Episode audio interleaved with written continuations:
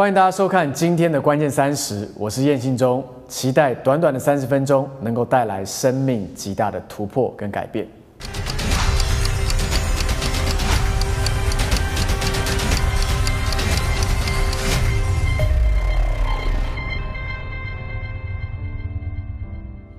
在哥罗西书第三章第十节这边说到，穿上了新人，这新人在知识上渐渐更新，正如造他主的形象。你知道，当我们相信耶稣之后，我们就成为了新造的人。但是我们千万不要只是停留在新人这个角色就满足了。经文告诉我们说，还要在知识上面渐渐的更新。在这之前的关键三十，我有一篇特别在分享知识的重要，所以如果你对这个主题有兴趣，欢迎你到 YouTube 上面来聆听这篇信息。照着刚刚我们所读的经文，我们发现神期待我们能够追求的是在认识神的知识上面要不断的更新而改变，而穿上新人只是一个起头而已，最终要回到最初我们被创造的样式。才是我们的终极目标。因此，不断的更新而变化，是我们一生都要努力并且学习的。因此，在箴言书第三十章第二十一节到第二十二节的前半段，前半段讲到说，使地震动的有三样，而连地担不起的共有四样，就是仆人做王。第一个，他就说到的就是仆人做王，连地都承担不起。为什么呢？因为奴仆打从出生，他就是一个卑微的人，在成长的过程的里面，他的人生经历告诉他，他是没有价值，他是不重要的，没有人会在乎他的想法。所以，当这样的人突然拥有权柄，他开始做起王的时候，即使在周遭的世界里面，他看起来真的像一个重要的人物，但在内心世界里面，他还是很自卑的，因此不容易注意到自己的言行举止。最后就可能毁灭了他所带领的人，或者是他所带领的组织。无论是企业、教育、政治，或者是媒体，各个领域的里面都正在清楚告诉我们这件事情。我相信大家都看得清楚，也明白。我举一个例子，在美国，大家常常在玩大乐透。你知道美国维吉尼亚州州立大学心理学有一个教授，他的名字叫 Steve Danish。他曾经研究了一系列中乐透这种横财对于得主一生的影响，结果发现许多得主中奖之后呢，他的人生最后都没有得到圆满的结局。举例来讲，两千零二年，纽约有一个富人，他叫康尼派派克，和他的先生意外的中了两千五百万美元的乐透彩，非常的多。但几个月之后呢，两个人就因为彩金他们的分配问题啊，分配不均，不仅让他们十六年的婚姻告吹，两个人还因此对簿公堂。而到了二两千零五年呢，有一个 Jeffrey 丹皮尔，他中了伊利诺州的两千万美元的乐透彩，他招待全家人到加勒比海搭乘豪华的游轮，并且帮双亲跟九个兄弟姐妹都买了房子跟汽车。所以可见，这个人他真的是一个非常慷慨的人，而且他真的非常照顾他的家庭。但是不久之后呢，竟然他就遭到了他的小姨子夫妇绑架，而且在要钱不成之后呢，就开枪将他杀害了。另外一个美国个人，他读得最高奖额的呢，他叫做杰克惠特，他的下场也非常惨。他在两千零二年圣诞节的早上。他发现自己中了威力球史上最高的三亿一千五百万美元之后呢，他就想做好事来回馈社会。他不断的捐钱去给教堂、给慈善团体，但是无奈他最喜爱的孙女这个布兰迪呢，竟然就死于嗑药过度。而他后来除了酒驾，然后又偷窃、官司缠身之外呢，他也和太太离了婚。他的前妻就这样说：“早知道如此，当时就应该把那张彩券整个撕掉，因为中奖呢，好像仿佛遭到了一个威力球的咒诅。因此，就有一个美国的作家，他叫阿比吉尔亚当斯，他曾经追踪了很多名的乐透的得主，发现他们都在中了奖之后呢，他们很快速的就花费完他们所有所中的奖，而且非常的落魄。亚当斯就把这个悲惨的故事呢，写成了十大恐怖乐透故事。你有没有想过，为什么其他像他们这样一样有钱的企业家，不会和他们的下场一样呢？因为大部分这些企业家。他们是靠着自己白手起家，他们的财富是慢慢去累积的。即使所谓企业的第二代或者第三代，他们也是从小就在这样的环境里面开始被训练长大的，所以他们懂得处理这些财产。但是对于那些大乐透的得主来说，他们是突然飞来一笔横财，他们从来没有设想过，如果突然拥有这么一大一笔钱的话，那人生。应该要怎么规划呢？在他们心里面，仍然有一个仆人的心态，他却突然拥有了成为王的身份跟权利，因此他们通常就会陷入到金钱的捆绑的里面。他以为他的身份因着钱而改变了，但是其实他根本没有掌握到这些钱的能力。以上的两个例子就可以清楚感受到，为什么仆人做王是连地。都担不起的。其实仆人的思想，在我们每一个人的心里面或多或少都存在着，因为魔鬼不断用各样的方式在限制、捆绑我们，使我们不能够尽到真实神要给我们的身份，也就是王的身份。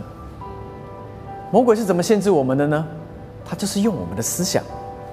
让我举几个例子，你就会明白了。你知道每四年会有一个夏季的 Olympic，它是举世瞩目的赛事。但是你很难想象，就在几十年之前呢，田径运动专家们他们曾经信誓旦旦拍着胸脯说，人类永远没有办法突破在一英里的这个里程里面呢，在四四分钟可以跑完，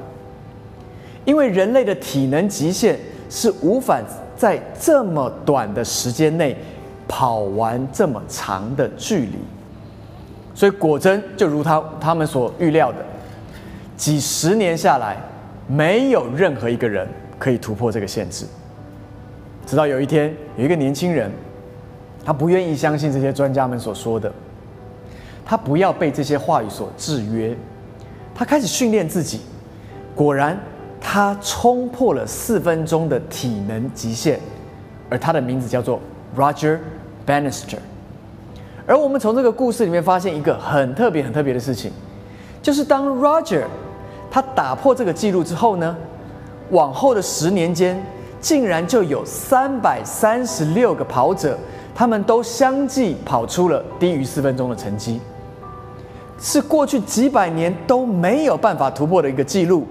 竟然在一个人突破之后呢，他就带领了三百三十六人都可以带出突破。可见，一个真实的战争其实是在我们的心中。圣经里面所说到的坚固的营垒，其实坚固营垒不是讲到外在的东西哦，坚固的营垒其实是一种错误的思考模式。当我们相信了这个错误的思考模式，我们就会开始自己欺骗自己。最后我们会输了整个战战争。另外，我再举一个例子，我不晓得你们有没有看过，呃，在马戏团或在一些动物园里面被训练，呃，娱乐大家的那种大象。你知道，当他们还生出来还是 baby 小象的时候呢，他们就会在地上打一个木桩，然后用一条小小的绳子，很短的绳子，把那个小象的腿绑住。所以那个小象呢，从小他就意识到，他能够动的范围就是以这个木桩为中心，然后绕着这个木桩的那个绳子的长度。当他渐渐长大，他可能都没有发现，他已经是他过去的体重的十倍了。他可能都不知道，他已经变成一只非常雄伟的大象了。他其实是轻而易举就可以挣脱那个线。或者所谓的那个木桩，但是因着从小就有一个制约在他的里面，告诉他他是没有办法挣脱出这个范围的，所以，我们看见的那很多的大象，它在取悦这些人类的时候呢，它却一被绑到那个木桩上，它就仿佛是一个被限制住的大象，它没有办法离开那个范围，因为在他的脑海里面有一个坚固的营垒，这个坚固的营垒限制住它，即使它已经不再是以前的小象，它已经是成为一个充满能力的大象。但是他却没有办法看见它里面的能力，因为那个脑筋里面的坚固的营垒已经制约了他。我再举下一个例子，是我亲身在我们崇拜讲道之后所发生的事情。就是我们的讲台呢，大概有呃六个阶梯才到讲台上面。有一天我讲完道之后呢，呃，我在跟会友们在聊天，结果就有一个小小孩，大概才三岁左右而已。他就跑到讲台上面，然后他想要从讲台上面往下跳，而我就在看这个小孩子的时候，看到他踏到第一阶往下跳的时候，我都觉得还好，因为一阶毕竟也不过个三十公分吧，所以对一个三岁小孩子来讲，跳这一阶其实并不危险。但是当他又再走到第二阶来的时候，我心里就有点小小紧张了。而且你要知道，小孩子很兴奋呐。他从第一阶跳下去的时候，他是整个双手挥舞，他说：“耶！”好像仿佛他当时候是他是一个非常非常厉害的一个人。所以当他走到第二阶的时候，在就在东张西望，我再看看他的爸爸妈妈到底在哪里。如果他爸爸妈妈在的话，可以赶快来制止他，因为接下来再跳一阶的话，可能对他来讲就会有点困难了，就会有点危险了。但是我找不到他的爸妈。他也非常兴奋的就走到第二阶了，他就看一看之后呢，他非常勇敢的，他就跳下去，他又再次双手举起来说耶，然后这个时候我就想说，应该就耶到这个地方就好了吧，没有想到他继续挑战了第三阶，这个时候不得了了，因为第三阶其实是一公尺喽，已经超过他自己本身的高度了，所以这时候我心里面非常的担忧，然后我就跟这个小弟弟讲说，小弟弟。不可以再跳喽，因为你跳下来的话很危险，可能脚会受伤。但是他完全没有把我的话当话，他就站在那个第三阶上面，他一样充满着自信，他还继续摆动他的双手，他看看他怎么跳过去。就这个时候，我心里非常紧张，然后我就想说，我闭起眼睛吧。接下来这个爸爸妈妈既然不管他的话，就让他接受他这个后果吧。就这个小男孩一跳下去的时候，他竟然安全的落地，他又再次举起双手来说。耶的时候，我心里就想说，他不会想要走到第四阶吧？果不其然，他就走到了第四阶。这个时候，我知道我再说什么都没有用了，第四阶一定会受伤的。这个爸爸妈妈到底在哪里呀？这个时候，这个小男孩他就在挥舞的双手，然后他在第四阶上面的时候，他看看下面之后，他就决定直接走下台了。我们才发现一件事情。原来这个小孩子他里面自己是有一个衡量的尺度的，很多的时候做父母亲的真的太害怕了，在他还没有达着他潜力的那个的前半段，我们就想要控制他们，因为我们担心他们可能会受伤害，以至于他们会受伤，所以我们常常在第一阶或第二阶的时候，我们就说够了，可以了，不要再继续往下了，但是往往。因着这样，我们也限制了许多孩子。到他长大之后，他生命的极限就叫做两个阶梯。所以今天，那个坚固营垒是不是仍然在我们每一个人的里面？是不是曾经在我们的小的时候，我们父母为了保护我们，告诉我们说：“你不可以做这个，你不可以做那个，你的能力不到这样子。等你长大以后，你再考虑一下。”会不会因此而我们虽然长大了？但是我们里面的坚固营垒却永远没有办法移除了，所以我终于明白神为什么要让摩西被法老的女儿领养，而在皇宫里面长大，因为神要使用他来带领以色列人民要脱离奴役，而且不是带领几十个人、几百个人，是带领几百万人要脱离奴役，所以在皇皇宫中的四十年，要学习做一个王子。他才不会有奴仆的心态。我相信，当他在做王子的时候，他一定习惯大家的注目，他一定习惯于被爱跟被接纳，他一定很有自信，因为即使他讲一个再难笑的笑话，全场一定都还是大笑的，所以他不会挫败。我相信他一定知道他自己的重要性，所以他有信心插手去帮助他的希伯来弟兄，而不会有奴仆的心态，不敢去插手。神就是借由皇宫的教导，使摩西最终可以带领了两三百万人出埃及。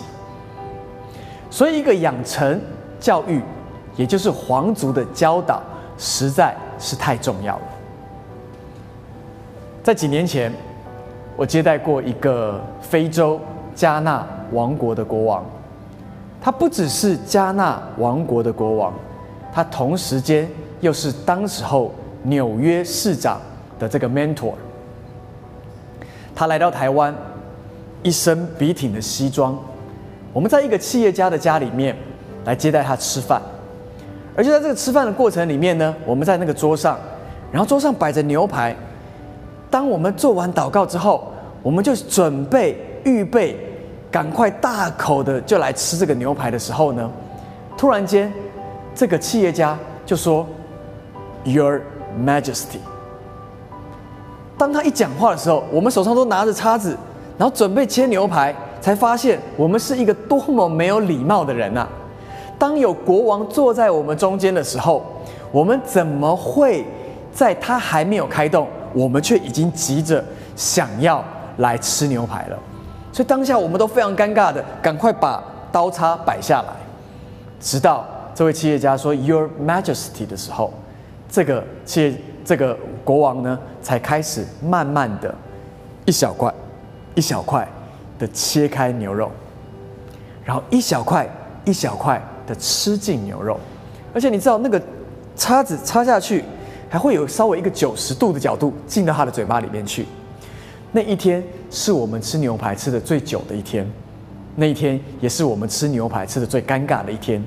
也是我们切牛排切过最小块的一天。但是我们开始学习了，原来真实的国王在我们周围的时候，他的态度、他的动作，全部都是在一个非常尊贵的里面的。所以那一天。呃，企业家最后也请我能够开车送这个国王回到远气饭店的里面，所以我就开着车，然后载他到了远气。而到了远气之后呢，我就赶快跑到后座去为他开门。你知道吗？他完全的不急也不徐。当我没有开门的时候，他是根本没有想要动那个门的。但有时候我们人家为我们开门的时候，我们会不好意思，对不对？我们会赶快去动那个门，然后先推出来，就说啊谢谢谢谢，我们就直接下来了。他是完全不动的，他只等到我把门完全的敞开，他确认了门完全敞开之后，他才转过身来，一只脚踏下去，另外一只脚踏下去，两只脚都踏稳之后，他才笔直的站立起来。当他一站立起来的时候呢，我拿着他的包包，我突然间觉得我好像在旁边的小仆人一样，就跟在他旁边走。这个时候，所有远气的这些员工们就看到他的时候，就说。Your Majesty，每一个人都九十度的鞠躬，然后这个国王就非常笔挺的就直立的一百八十度走进去，而且他的手是这样挥舞的。我就跟在他的旁边走进了元气饭店，我才发现一件事情：国王的气势跟一般人是真的不一样的。而好像我一个平，我这个平民啊，跟在国王的旁边。突然间，整个就是矮了好多节。我就看到国王怎么跟这些人应对，看到国王怎么走路，看到国王最后跟我再见的时候给我的拥抱，他的拥抱的那个姿势，我终于发现，原来跟国王在一起，刹那间你也沾染了那些所谓的尊贵的气息。回到家之后，我就非常懊恼一件事情：为什么我知道我是神的儿子？我有王子的位分，但是我活的却仍然像一个平民呢。我记得过去几年的里面，很多的时候，我常常去很多特会讲道，然后在上面的主办人呢，就会说：“让我们欢迎叶信忠牧师来到我们呃的当中，好不好？请他能够来跟大家打声招呼。”然后呢，我就转身站起来之后呢，我就会弯着腰，然后举起手来，他说：“啊，大家好，大家好，大家好。”我一想到这个画面，我就觉得我到底在做什么？为什么我一点都不像王呢？所以神就告诉我说：回家看着镜子，想象一下，当一个王站立在人群面前，当所有人都跟王挥舞说：“王，我们欢迎你，Your Majesty” 的时候，王会怎么挥手？这时候我就看着镜子，我瞧了一下之后，我发现，当他们说“欢迎叶信忠牧师”的时候，我会这样子，你知道吗？当你的动作开始回应你的心态，当你的心态认知你是谁，你会发现从里到外，从外到里，你开始活出一个君尊皇族的气息。你是否仍然被从小你成长的过程里面一些思想的制约呢？今天我要邀请你，能够像那个小孩子一样，到了第一阶跳下去之后说耶，到了第二阶他仍然耶，第三阶他仍然耶，他选择挑战他生命里面的极限。我要鼓励你挑战你生命的极限，让你自己能够无限的扩张。神摆在你里面有多大的潜力，就把那些坚固营垒全部拆除，让你真正的做自己，真正的让你能够翱翔在神所创造的你的里面。最后，让我们一起低头，我们一起来祷告。亲爱的天父，我们来到你的面前，主，我们谢谢你，因为我们的被造何奇妙的可畏。主，我们在你的面前，我们真说，主，我们的五脏六腑都是你造的，主，我们的我们的脑是你造的。主，我们的一切是按照你的形象所造的，所以我们知道我们有那个君尊的气息。因此，今天我们不只是得救而已，我们要回到那个身份的里面，就是你的儿女的身份。主，我们要再次看到自己原来是君尊的皇族，而皇族的说话方式、皇族的思想方式、皇族的做事方式都是不一样的。今天，我要奉耶稣基督名祝福。在电视机前面或在网络前面的所有的观众朋友们，让我们活出我们真实的身份，是不受限的；让我们活出真实的身份，是我们能够在你的面前，在人的面前都是有君尊的荣耀的，以至于我们能够看见，我们能够做超乎我们所求所想的事。主，谢谢你，祝福每一位观众都在你的手中。走回他们生命里面的命定，成为君尊的皇族。听我们这样的祷告，是奉靠主耶稣基督的名求。最后，在这个地方要祝福每一个人都活出君尊皇族的样式。下个礼拜同一时间，让我们继续收看关键三十。